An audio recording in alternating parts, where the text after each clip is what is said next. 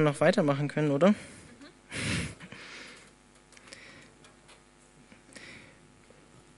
Also mir ist Gott auf jeden Fall gerade begegnet. Ich weiß nicht, wie es dir geht. Mir auf jeden Fall.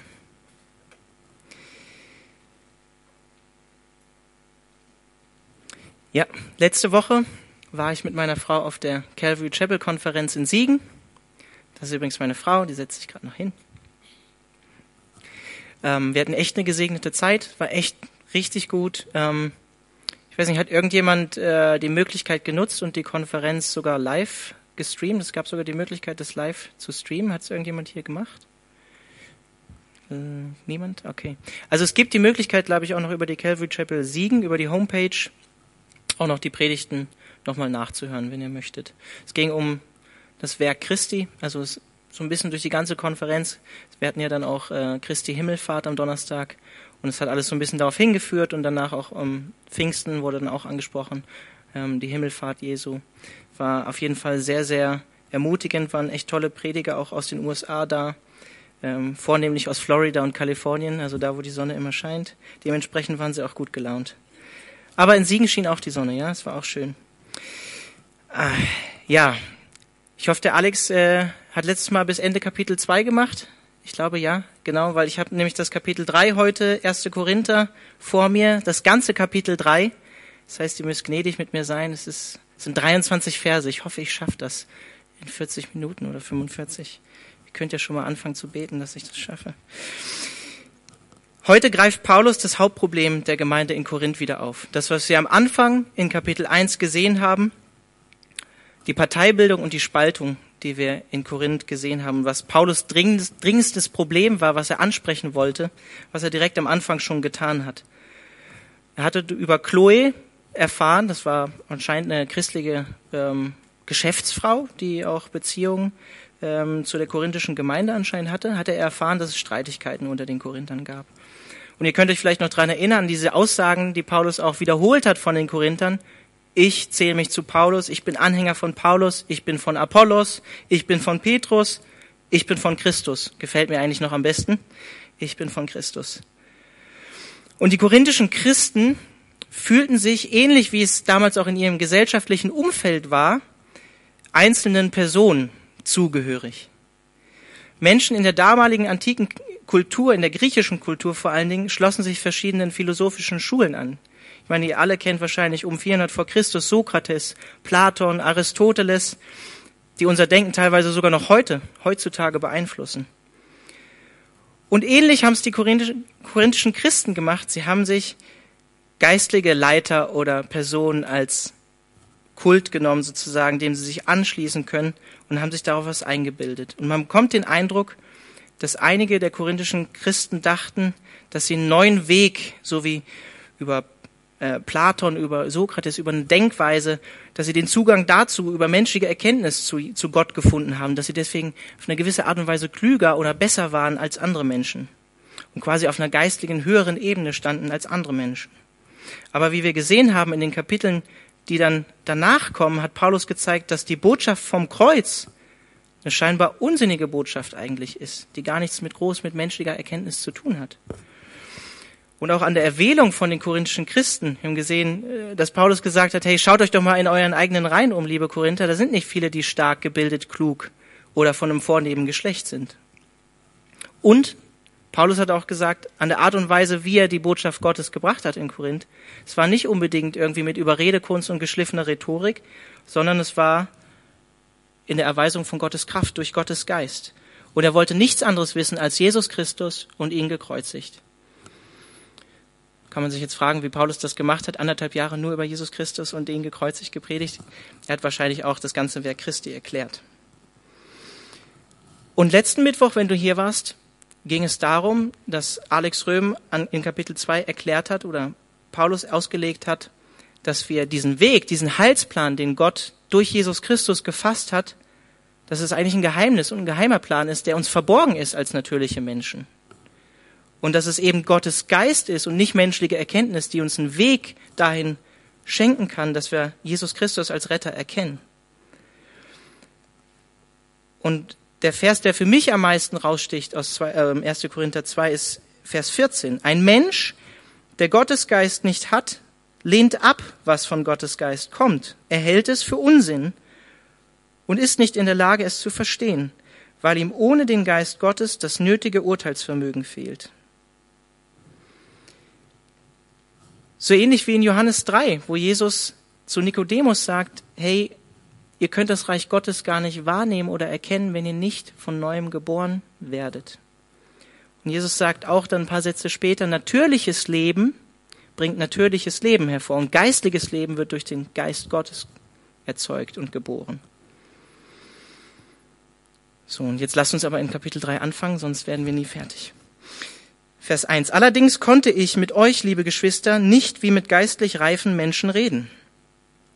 Ihr habt euch von den Vorstellungen und Wünschen eurer eigenen Natur bestimmen lassen, so dass ihr euch, was euren Glauben an Christus betrifft, wie unmündige Kinder verhalten habt. Milch habe ich euch gegeben, keine feste Nahrung, weil ihr die noch nicht vertragen konntet. Selbst heute könnt ihr sie noch nicht vertragen, denn ihr lasst euch immer noch von eurer eigenen Natur bestimmen. Oder wird euer Leben etwa vom Geist Gottes regiert, solange noch Rivalität und Streit unter euch herrschen? Beweist ein solches Verhalten nicht vielmehr, dass ihr euch nach dem richtet, was unter den Menschen üblich ist? In Kapitel 2 hat Paulus uns zwei verschiedene Arten von Menschen gezeigt. Einmal den natürlichen Menschen, der den Geist Gottes nicht hat, der ungläubig ist, und den wiedergeborenen Menschen, der den Geist Gottes hat und gläubig ist. Und jetzt spricht Paulus hier von der dritten Kategorie von Mensch, dem wiedergeborenen Menschen, der aber nicht nach Gottes Geist lebt, der sich noch immer, wie es die NGÜ übersetzt, von seiner alten menschlichen Natur beeinflussen lässt. Wörtlich steht hier vom Fleisch. Und die Frage ist, und ich stelle sie gleich direkt am Anfang von dieser Predigt, direkt jetzt, die Frage ist, in welche Kategorie von diesen drei Arten von Mensch, wenn man das so sagen kann, gehörst? Hast du eine lebendige Beziehung zu Jesus Christus? Bist du von neuem geboren? Hast du den Geist Gottes? Weißt du, dass du eine Beziehung zu Jesus haben kannst, dass du sie hast? Wenn du sie nicht hast, willst du sie haben. Wenn du sie haben möchtest, sprich mich an, wenn du Jesus nicht kennst. Ich bete gerne mit dir und auch, ich denke, die Lobpreisleiter hier haben auch eine Beziehung zu Jesus, bin ich mir sicher. Die sind auch offen mit dir ins Gespräch zu kommen. Es muss auch nicht hier vor allen Leuten geschehen. Das kann auch, schreib mir eine E-Mail, alexander.gasnick.ccfreiburg.de, wenn du keine Beziehung hast. Ich komme gern mit dir ins Gespräch. Und wenn du diese Beziehung hast, wenn du hier bist und diese Beziehung hast, dann will ich dich heute herausfordern, denn wie lebst du deine Beziehung mit Jesus? Lebst du sie fleischlich, wie es wortwörtlich heißt, oder lebst du sie geistlich?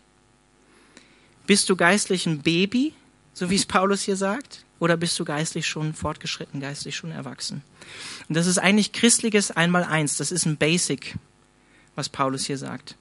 Wir können fleischlich leben, griechisch Sarx, das Fleisch, und ich finde, die NGÜ übersetzt das sehr gut, weil sie übersetzt menschliche, selbstsüchtige oder eigene Natur. Das heißt, der alte Mensch, der wir ohne Christus sind. Oder geistlich. Pneuma. Bist du, lebst du geistlich als Christ?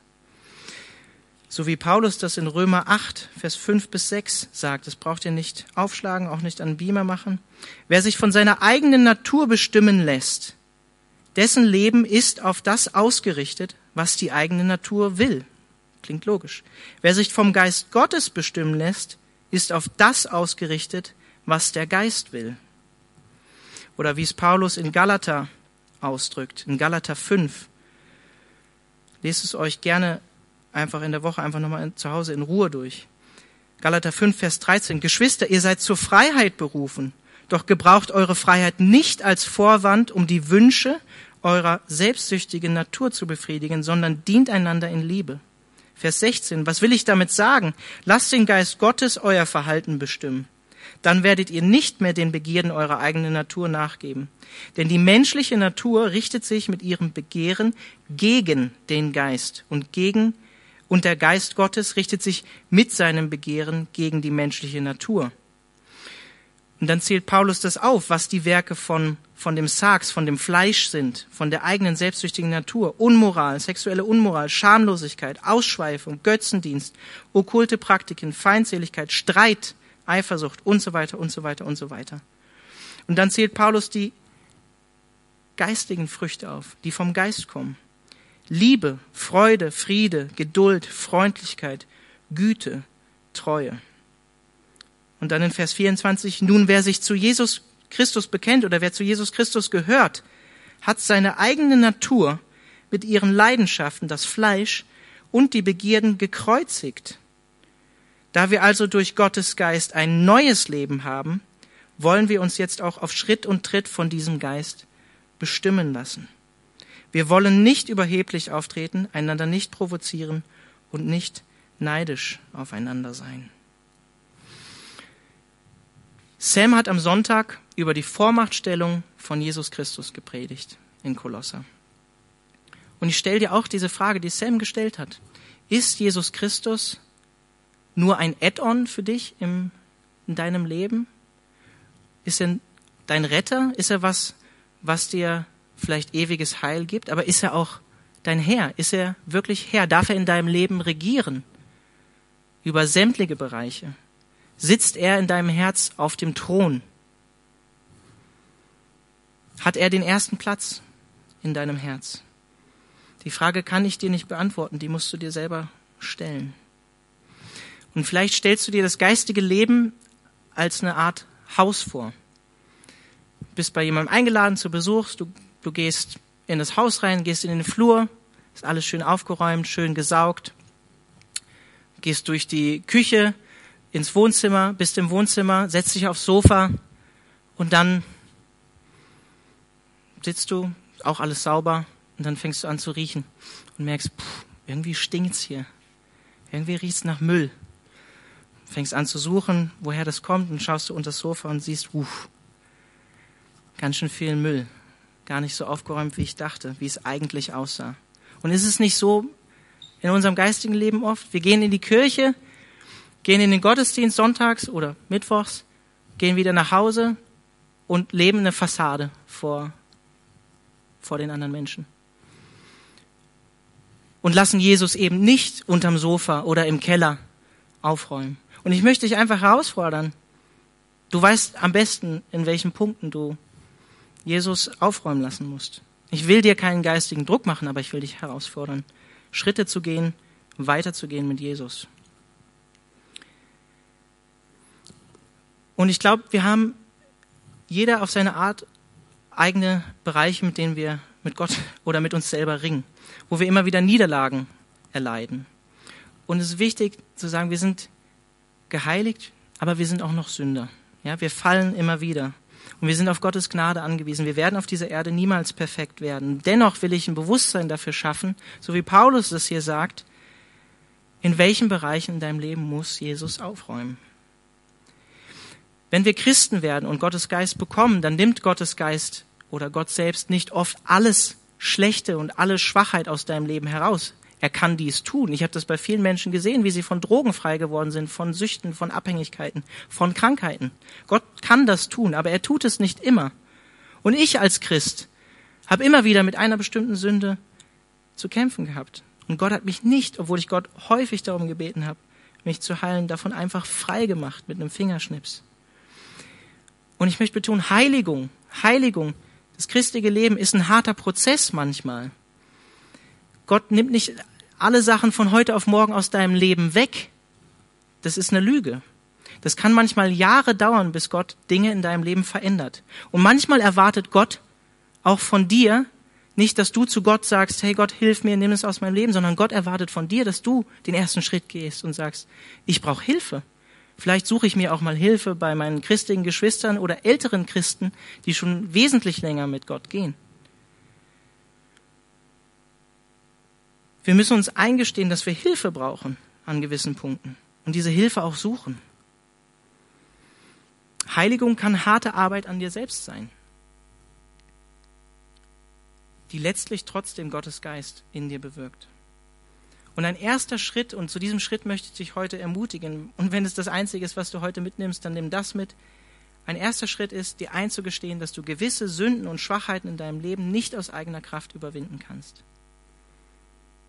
Und dass du Hilfe brauchst. Such sie dir. Was macht Paulus hier in den ersten vier Versen? Er legt den Finger in die Wunde bei den Korinthern. Die Korinther dachten, sie hätten es äh, geistlich schon begriffen. Sie wären in überdimensionalen Sphären schon unterwegs. Und später sehen wir noch im Korintherbrief, die Korinther hatten alle mögliche Geistesgaben, ja? Und trotzdem sagt Paulus hier, ihr seid, ihr seid, ihr lebt wie geistlich unreife Menschen. Ihr seid wie Kleinkinder. Also, Praktizieren von Geistesgaben zeugt nicht unbedingt davon, dass wir auch reife Christen sind. Woher weiß Paulus das? Was sagt er hier in Vers 1? Er sagt, ihr seid wie Kleinkinder. Milch habe ich euch zu trinken gegeben. Ich konnte euch keine feste Nahrung geben. Ihr hättet es nicht verdauen können, sagt er. Woher weiß er das? Er sieht es an, an dem Verhalten von den Korinthern, wie in Vers 3, Vers 4. Denn ihr lasst euch noch immer von eurer eigenen Natur bestimmen. Oder wird euer Leben etwa vom Geist Gottes regiert, solange noch Rivalität und Streit unter euch herrschen? Beweist ein solches Verhalten nicht vielmehr, dass ihr euch nach dem richtet, was unter den Menschen üblich ist? Der eine sagt, ich bin Anhänger von Paulus, der andere, ich bin von Apollos. So reden Menschen, die Gott nicht kennen. Obwohl die Korinther Gottes Geist hatten und Christen geworden waren, Paulus nennt sie hier wie in Vers 1 Geschwister oder Unmündige in Christus, wortwörtlich in Vers 2. Aber sie lebten nicht nach Gottes Geist, sie lebten nach dem Fleisch, nach der menschlichen Natur. Die Korinther waren wie kleine Babys, verhielten sich nicht wie erwachsene Christen. Paulus hatte ihnen lediglich die Basics beigebracht, obwohl die Korinther gesagt haben, hey, Jesus, die Basics, Paulus, die Basics, die können wir, da komm, bring uns mal was Neues, Paulus, wir brauchen, brauchen neue Erkenntnisse. Aber Paulus sagt, ich habe euch nur die Basics gegeben, mehr konntet ihr gar nicht vertragen. Ich glaube, bei den Korinthern war nicht alles schlecht. Ja, ich will jetzt auch nicht alles schlecht reden bei den Korinthern. Es gab viele Punkte, aber die Paulus offen ansprechen musste. Unter anderem Streit in der Gemeinde, Spaltung in der Gemeinde. Und wo sind Bereiche in deinem Leben, wo du geistlich gesprochen noch wie ein Baby bist? Haben sich Dinge in deinem Leben verändert, seitdem du Christ geworden bist? Und wenn nein, warum nicht? Ich will euch dazu ein Zitat geben. Für alle Englischsprachigen, ich lese es erstmal auf Englisch. The carnal Christian is a child of God, born again and on his way to heaven, but he's traveling third class. Das ist von Alan Redpath, das Zitat. Ich übersetze es euch.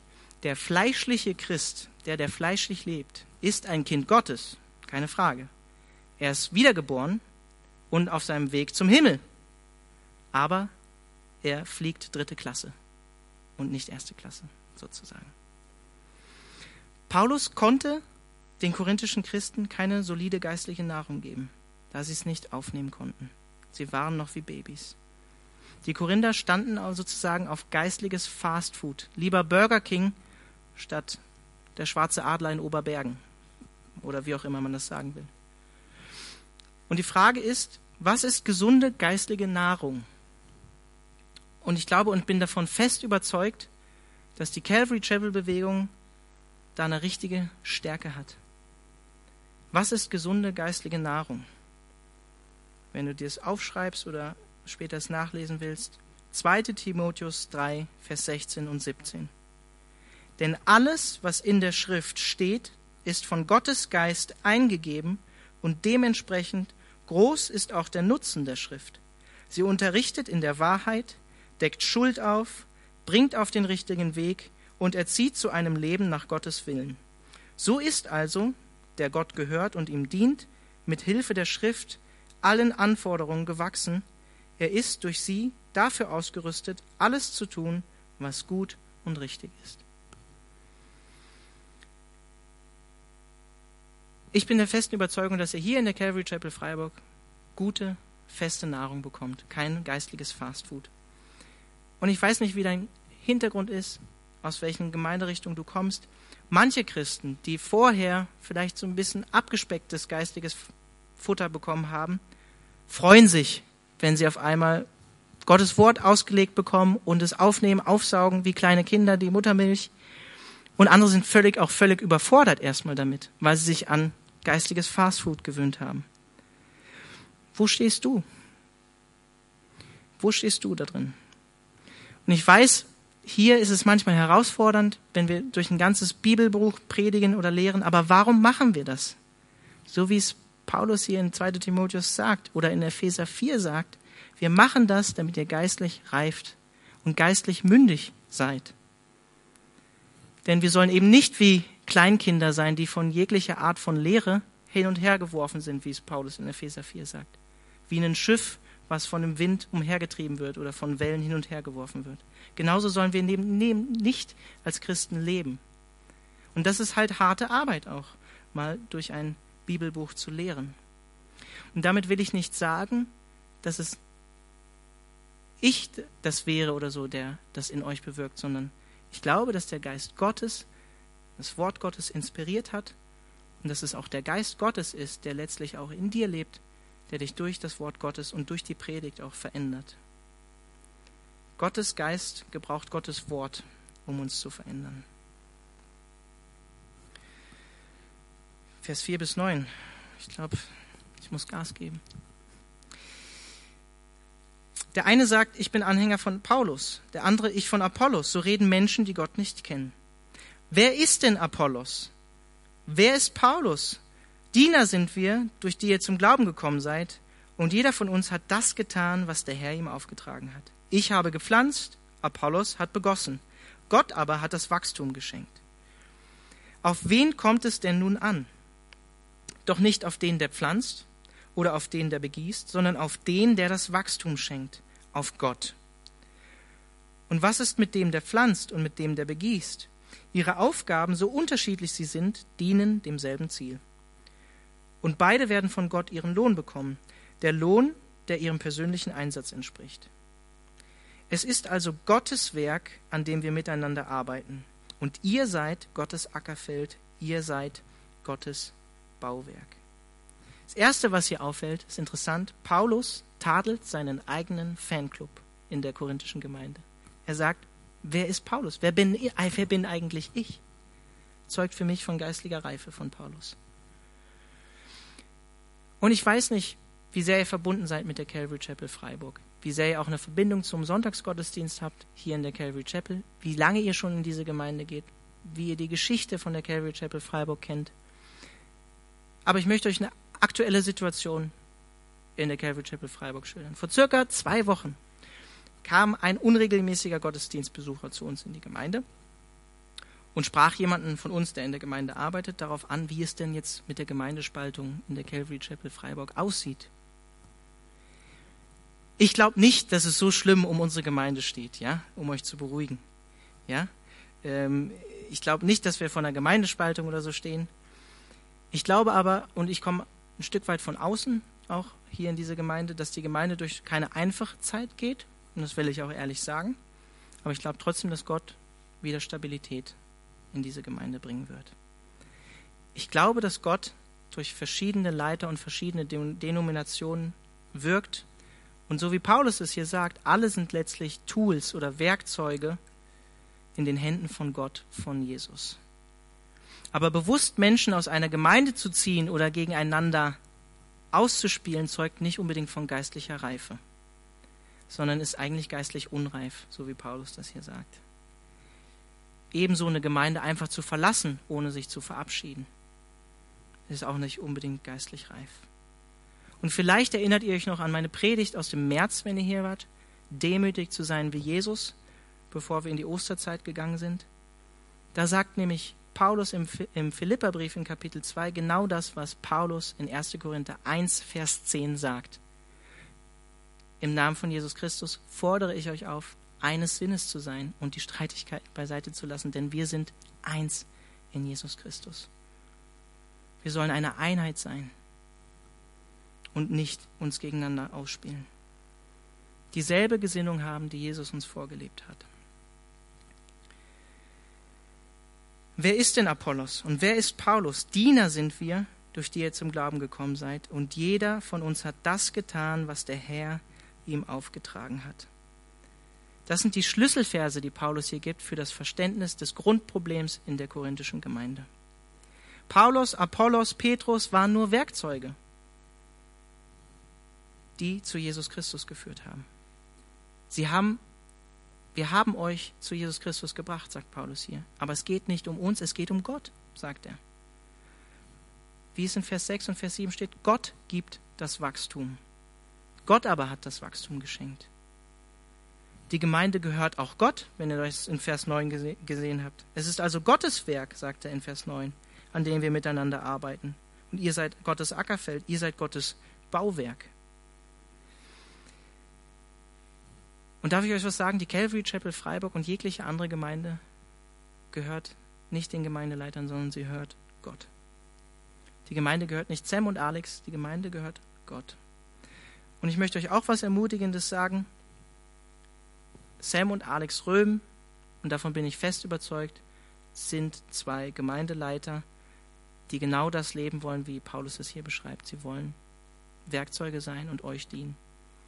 Und möchte mich einfach auch hinter sie stellen und das auch echt betonen, weil ich fest davon überzeugt bin.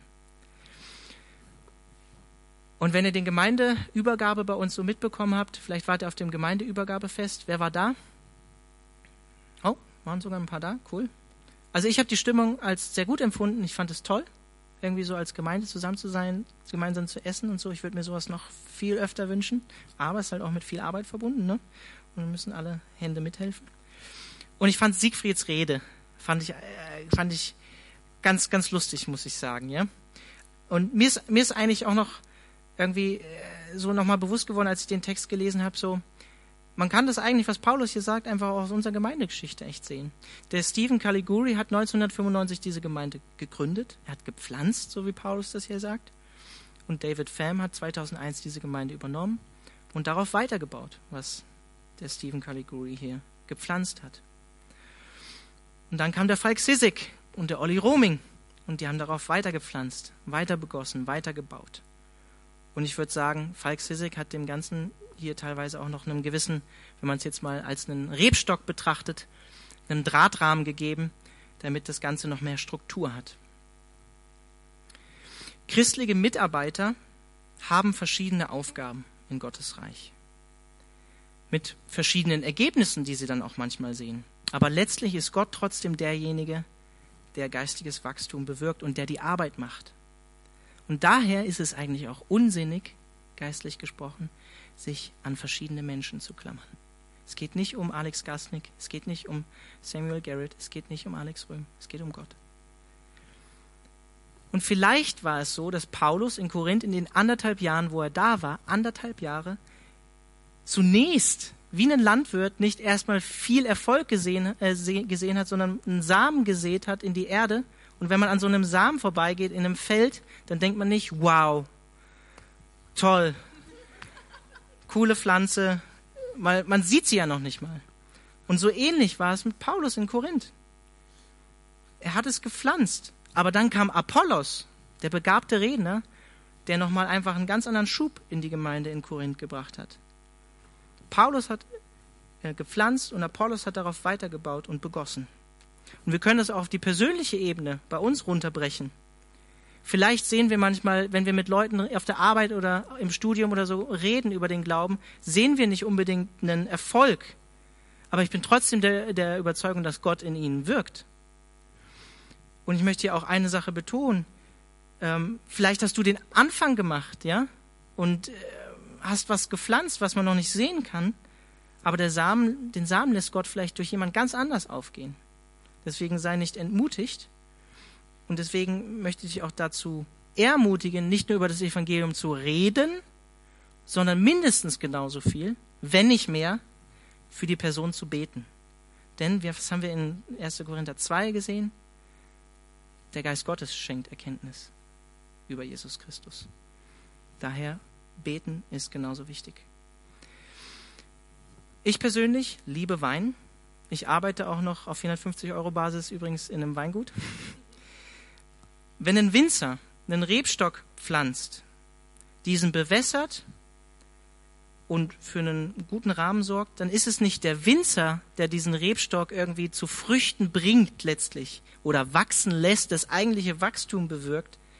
Der Winzer kann lediglich irgendwie einen guten Rahmen schaffen, damit Wachstum geschehen kann. Aber er muss letztlich darauf, auf das Wunder der Schöpfung, so wie Gott die Schöpfung eingerichtet hat, darauf vertrauen und auf das Wetter, dass Frucht hervorkommt und dass der Rebstock wächst und gute Frucht hervorbringt. Und wir machen eigentlich dasselbe im geistlichen Dienst. Ich kann dich nicht dazu zwingen, mir gut zuzuhören oder offenherzig zu sein und das alles aufzunehmen, was ich dir sage oder offen für Gottes Wort zu sein. Da hast du eine eigene Verantwortung, damit umzugehen, mit dem, was ich sehe oder was am Sonntag gesät wird oder was Gott zu dir im Lobpreis spricht. Vielleicht spricht er dich auch im Lobpreis an und überführt dich von irgendeiner Sünde, wo dir der Heilige Geist sagt, hey, solltest du vielleicht mal bekennen. Vielleicht sogar einem anderen Christen. Weiß ich nicht. Und ich glaube, ich kann aus meinem eigenen christlichen Mitwirken in der Gemeinde sagen, dass wir manchmal frustriert sind mit dem, was wir vielleicht für eine Aufgabe in Gottes Reich haben. Ja, wir wollen lieber, ähm, wir sind frustriert, weil wir lieber begießen wollen, anstatt zu pflanzen, oder wir wollen lieber pflanzen äh, und anstatt irgendwie zu bewässern, ähm, oder wir wollen den Wachstum bewirken, den eigentlich nur Gott bewirken kann, obwohl Gott nur das tun kann, was ja Wachstum zu bewirken.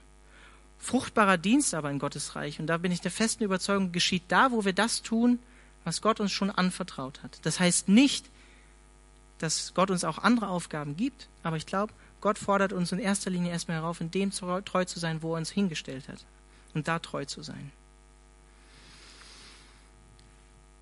Noch was, was in diesem Abschnitt mir wichtig ist. Das ist eigentlich Wahnsinn. Wir sind Gottes Mitarbeiter, sagt Paulus hier eigentlich. Wir wirken mit Gott zusammen. Und darf ich dir ein kleines Geheimnis verraten hier an dieser Stelle? Gott braucht dich nicht. Gott braucht uns nicht. Gott braucht keine Helden. Wenn du ein Buch über geistigen Dienst lesen willst, lies das Buch von Magnus Malm. Gott braucht keine Helden. Der beste Einstieg, den ich dir für Gott dienen geben kann. Und vielleicht kannst du dir dieses Mitwirken mit Gott im geistigen Dienst mitwirken, vielleicht vorstellen wie ähm, so einen Tandem, ein Fahrrad, wo vorne der Papa drauf sitzt und hinten sitzt das kleine Kind, der kleine Junge oder ein kleines Mädchen drauf. Und dieses kleine Mädchen oder der kleine Junge denkt, wow, ich helfe Papa voll beim Fahrradfahren und unterstütze ihn total voll gut. Und eigentlich ist es der Papa, der schon am Schwitzen ist und total am Treten ist und das kleine Kind denkt, oh cool, ich mache was mit Papa zusammen. Und ich glaube, so ähnlich ist, ist nur ein Bild, aber so ähnlich ist es doch eigentlich, wenn wir für Gott arbeiten und, und, und wirken, oder? Ich kann hier vorne viel erzählen, aber wenn Gottes Geist nichts in deinem Herz tut, dann bewirkt es nichts. Wir können nicht ohne Gott arbeiten und Gott kann auch nicht ohne uns arbeiten. Gott möchte dich als seinen Mitarbeiter gebrauchen und das ist für mich ein Wunder. Obwohl uns Gott nicht braucht, möchte er uns gebrauchen und uns als Gemeinde zu Salz und Licht machen. Und er möchte, dass du auch in der Gemeinde dich investierst. Und dann kannst du dir selber die Frage stellen, wo kannst du dich investieren? Nicht jeder ist zu einem hauptamtlichen Dienst in der Gemeinde berufen. Aber jeder, und davon bin ich überzeugt, hat einen Teil dazu beizutragen in der Gemeinde. Jeder hat Gaben von Gott bekommen, die er investieren und einbringen kann in die Gemeinde. Und vielleicht kannst du dich einfach mal selber fragen, wo ist mein Teil, wenn du dich noch nicht einbringst? Wo kann ich mich investieren? Was für Gaben hat Gott mir gegeben? Habe ich Gaben von Gott bekommen? Vielleicht weißt du das noch gar nicht. Frag doch Gott einfach mal. Und wenn du irgendwo mitarbeiten willst, sprich doch einfach mal die Gemeindeleitung an oder die Leiter von gewissen Diensten in der Gemeinde. Vielleicht hast du auch einen neuen Dienst auf dem Herzen. Ich denke, dass Sam und Alex offen dafür sind, neue Dienste zu starten. Paulus macht hier also eigentlich deutlich, Parteibildung und Streit in der Gemeinde macht keinen Sinn, weil Paulus, Apollos, Petrus gehören zum gleichen Team. Sind alle eins letztlich und arbeiten in einem Team. Und daher macht es auch keinen Sinn, irgendwie sich aufzuregen über Organisationen, die nur evangelistisch aktiv sind und was weiß ich, oder Denominationen oder Bewegungen wie die Calvary Chapel, die eher inwendig, innerlich auf geistigen Wachstum ausgerichtet sind. Weil jeder hat seinen Teil in Gottes Reich. So, jetzt haben wir schon fünf nach acht. Puh. Okay, ab Vers 10. Ich versuch's. Ich presse es durch. Weil Gott mich in seiner Gnade dazu befähigt hat, habe ich als ein kluger und umsichtiger Bauleiter das Fundament gelegt. Andere bauen jetzt darauf weiter. Aber jeder soll sich sorgfältig überlegen, wie er die Arbeit fortführt. Das Fundament ist bereits gelegt und niemand kann je ein anderes Fundament legen. Dieses Fundament ist Jesus Christus.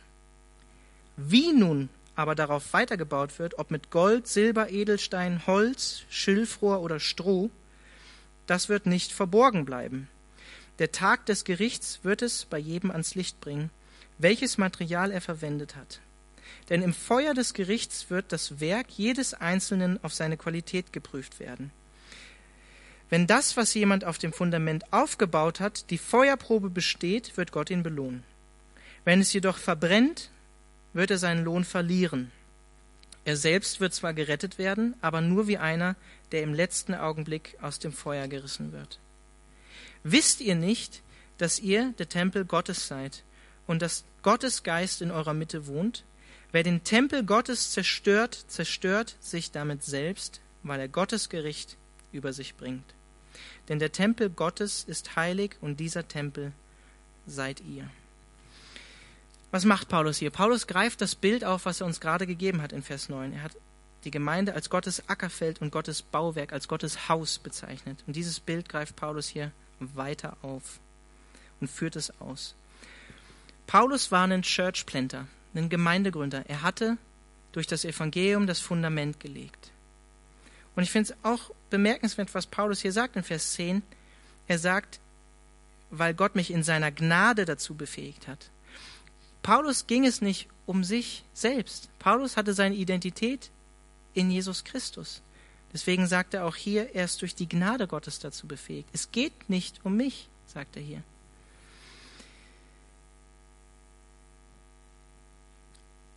Was sagt Paulus hier? Gott wird die Arbeit in Gottes Reich von jedem Mitarbeiter bewerten, sagt er hier in 12, Vers 12 und Vers 13. Und vielleicht ist dir dieses Symbol vom Feuer aufgefallen hier in diesem Text. Das ist ein Symbol für Gottes prüfendes Gericht über die Tätigkeit in Gottes Reich.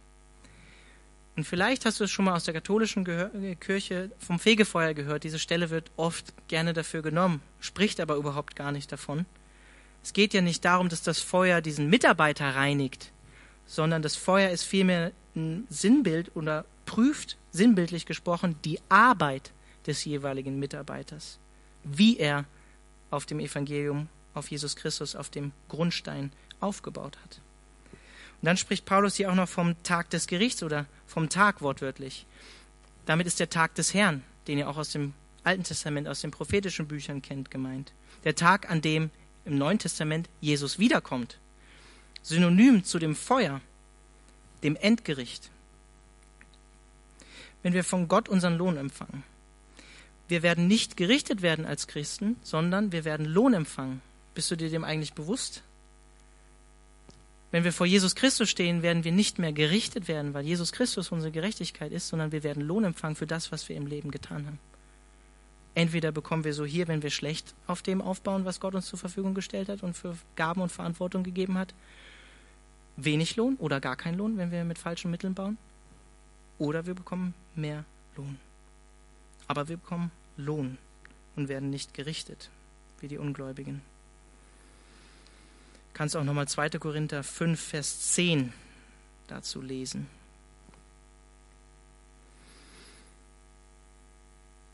Paulus benutzt hier das Bild von Gold, Edelstein, Silber und anderen Materialien.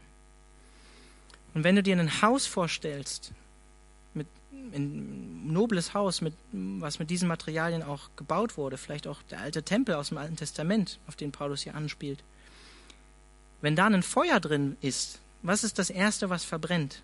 Natürlich Holz, Schilfrohr und Stroh. Die Dinge, mit denen nicht gut gebaut wurde, sozusagen sinnbildlich. Und wenn dein Glaube nicht auf Gottes Kraft gegründet ist, sondern lediglich auf gewisse Gedankengänge und menschliche Weisheit, dann wird der Teufel es einfach haben, dich durch menschliche Weisheit und kluge Gedankengänge und Überzeugungskraft wieder auch vom Glauben wegzubringen. Menschliche Weisheit mag seinen Platz im Bau der Gemeinde haben, aber wir sollten nicht unbedingt darauf bauen, denn dann bauen wir mit falschen Materialien. Der Bau der Gemeinde Gottes soll mit guter, gesunder geistiger Nahrung geschehen, so wie es in 2 Timotheus 3, Vers 16 steht, mit dem ganzen Ratschluss Gottes, mit der Schrift. So baut man gut.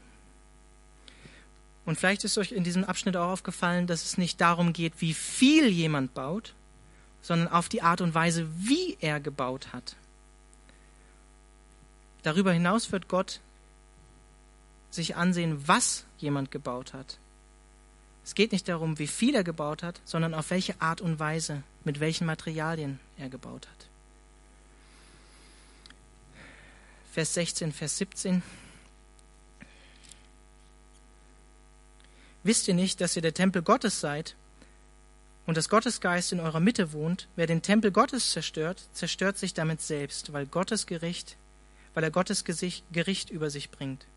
Der, denn Gottes Tempel ist heilig und dieser heilige Tempel seid ihr. Was macht die Gemeinde zu Gottes heiligem Tempel? Ich glaube, der Geist Gottes, der in jedem Einzelnen von uns wohnt. Was sagt Paulus hier? Die Korinther verhielten sich durch die Streitigkeiten, die sie untereinander hatten in der Gemeinde, nicht richtig. Und darum sagt Paulus hier, die Gemeinde gehört Gott. Er lebt darin und die Gemeinde ist deshalb auch heilig. Und deshalb darf es auch keine Parteibildung in der Gemeinde geben. Es hat keinen Platz in der Gemeinde. Warum? Weil Gott jeden richten wird, der die Gemeinde Gottes, den Tempel Gottes durch Streit und Neid und Eifersucht zerstören möchte. Und das ist eine krasse Warnung, die Paulus hier gibt. Für alle Menschen, die danach trachten, in der Gemeinde Unruhe zu stiften, andere Menschen gegeneinander ausspielen oder gar Menschen vom Glauben wegbringen wollen. Gott wird es richten. Und ich bin davon überzeugt, dass wir die Gemeinde oder die Kirche, Gottes Tempel, nicht dadurch verunreinigen, wie wir uns kleiden, wenn wir in die Gemeinde kommen, oder ob wir geduscht in die Gemeinde kommen. Hm, ich gebe dir einen Tipp, es ist trotzdem gut zu duschen, ja. Eine Woche duschen ist nicht gut. Fällt, fällt glaube ich, doch auf dann auch vor anderen Leuten. Ähm, sondern dass es darum geht, wie wir uns in Gottes Gemeinde verhalten. Denn wenn wir uns fleischlich in Gottes Gemeinde verhalten, dann verunreinigt das die Gemeinde. Und deswegen sagt Paulus auch hier, dass es falsch ist. Verhalten wir uns geistlich reif, erwachsen, oder sind wir ungeistliche korinthische Kleinkinder? Das ist die Frage. Wir haben es gleich geschafft. Vers 18 bis Vers 23. Niemand soll sich selbst etwas vormachen. Wenn einer von euch meint, er gehöre zu den Klugen dieser Welt, muss er erst einmal begreifen, dass seine Klugheit Torheit ist. Nur so wird er wirklich klug. Denn was die Welt für klug hält, das ist bei Gott töricht. Die Schrift sagt es so. Er fängt die Klugen im Netz ihrer eigenen Schlauheit. Und an einer anderen Stelle heißt es, der Herr kennt die Gedanken der Klugen. Er weiß, wie unnütz ihre Überlegungen sind. Was folgt nun aus dem allem? Niemand soll sich an andere Menschen hängen und damit auch noch prahlen. Alles gehört doch euch, Paulus, Apollos, Petrus, die Welt, das Leben, und der Tod, die Gegenwart und die Zukunft, alles gehört euch. Ihr selbst aber gehört Christus und Christus gehört Gott. Das ist Paulus abschließendes Statement zur, zum Streit und der Parteibildung, zur Gemeindespaltung in Korinth und zum Stolz auf menschliche Erkenntnis in Korinth. Paulus ist hier etwas sarkastisch, Vers 18 bis 20. Die Korinther meinten, sie wären richtig intelligent und hätten durch menschliche Weisheit und Erkenntnis eine Beziehung zu Jesus bekommen. Und Paulus sagt hier, nee, nee, nee. Die Botschaft vom Kreuz, eure Erwählung, meine Predigt unter euch, die Offenbarung durch Gottes Geist zeigt, dass es nicht auf menschliche Erkenntnis ankommt, sondern auf Gottes Geist, auf Gott selbst. Bildet euch daher nichts ein, sagt Paulus hier. Und dann bringt Paulus das hier in Vers 21 auf den Punkt und sagt, hört auf, euch zu streiten. Hört auf, euch zu streiten und euch an einzelne Personen zu hängen. Euch ist doch alles in Christus geschenkt. Paulus, Apollos, Petrus sind alles nur Diener Gottes. Es geht um Gott. Es geht nicht um Paulus, Apollos, Petrus. Ihr gehört nicht zu Menschen, sondern ihr gehört zu Christus, sagt Paulus. Und Christus gehört zu Gott. Und ich finde diese Verheißung, alles gehört doch euch, ist doch eine coole Verheißung. Das ist christliche Freiheit. Das ist dieses Geschenk, was wir in Jesus Christus haben. Aber was sagt Paulus hier noch im Vers 23? In Abhängigkeit zu Jesus Christus. Das heißt nicht, dass alles uns gehört, dass wir tun und lassen können, was wir wollen, was viele Korinther dachten, wie wir später noch sehen werden. Sondern es das heißt, dass wir in Abhängigkeit und Verantwortung auch vor Jesus Christus leben, auch wenn uns alles in ihm geschenkt ist. Und damit will ich jetzt auch abschließen. Lobpreisteam kann gerne hochkommen. Gottes Geist euch geschenkt hat. Sein Frieden ist das Band, das euch zusammenhält. Mit Einheit meine ich dies. Ein Leib, ein Geist und genauso auch eine Hoffnung, die euch gegeben wurde, als Gottes Ruf an euch erging. Ein Herr, ein Glaube, eine Taufe, ein Gott und Vater von uns allen, der über alle regiert und durch alle wirkt und in allen lebt. Ja, Jesus, ich möchte dich darum bitten, dass das Paulus einfach auch über die Calvary Chapel in Freiburg aussprechen kann. Und ich bete das auch für die Calvary Chapel in Freiburg, dass wir eins sind, dass wir eines Sinnes sind. Und ich möchte dich darum bitten, dass du Dinge, die du heute in uns vielleicht angesprochen hast, ich hoffe es, dass du Menschen heute Abend angesprochen hast, Jesus, dass wir einen nächsten Schritt gehen, dass wir einen Schritt weiter gehen.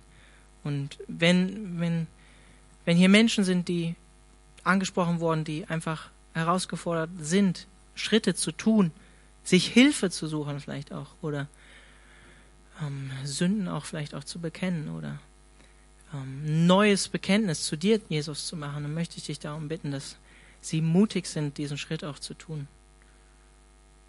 Herr, ich möchte dich einfach um deinen Segen und um deinen Geist bitten, einfach für die restliche Woche und einfach für diesen Abend.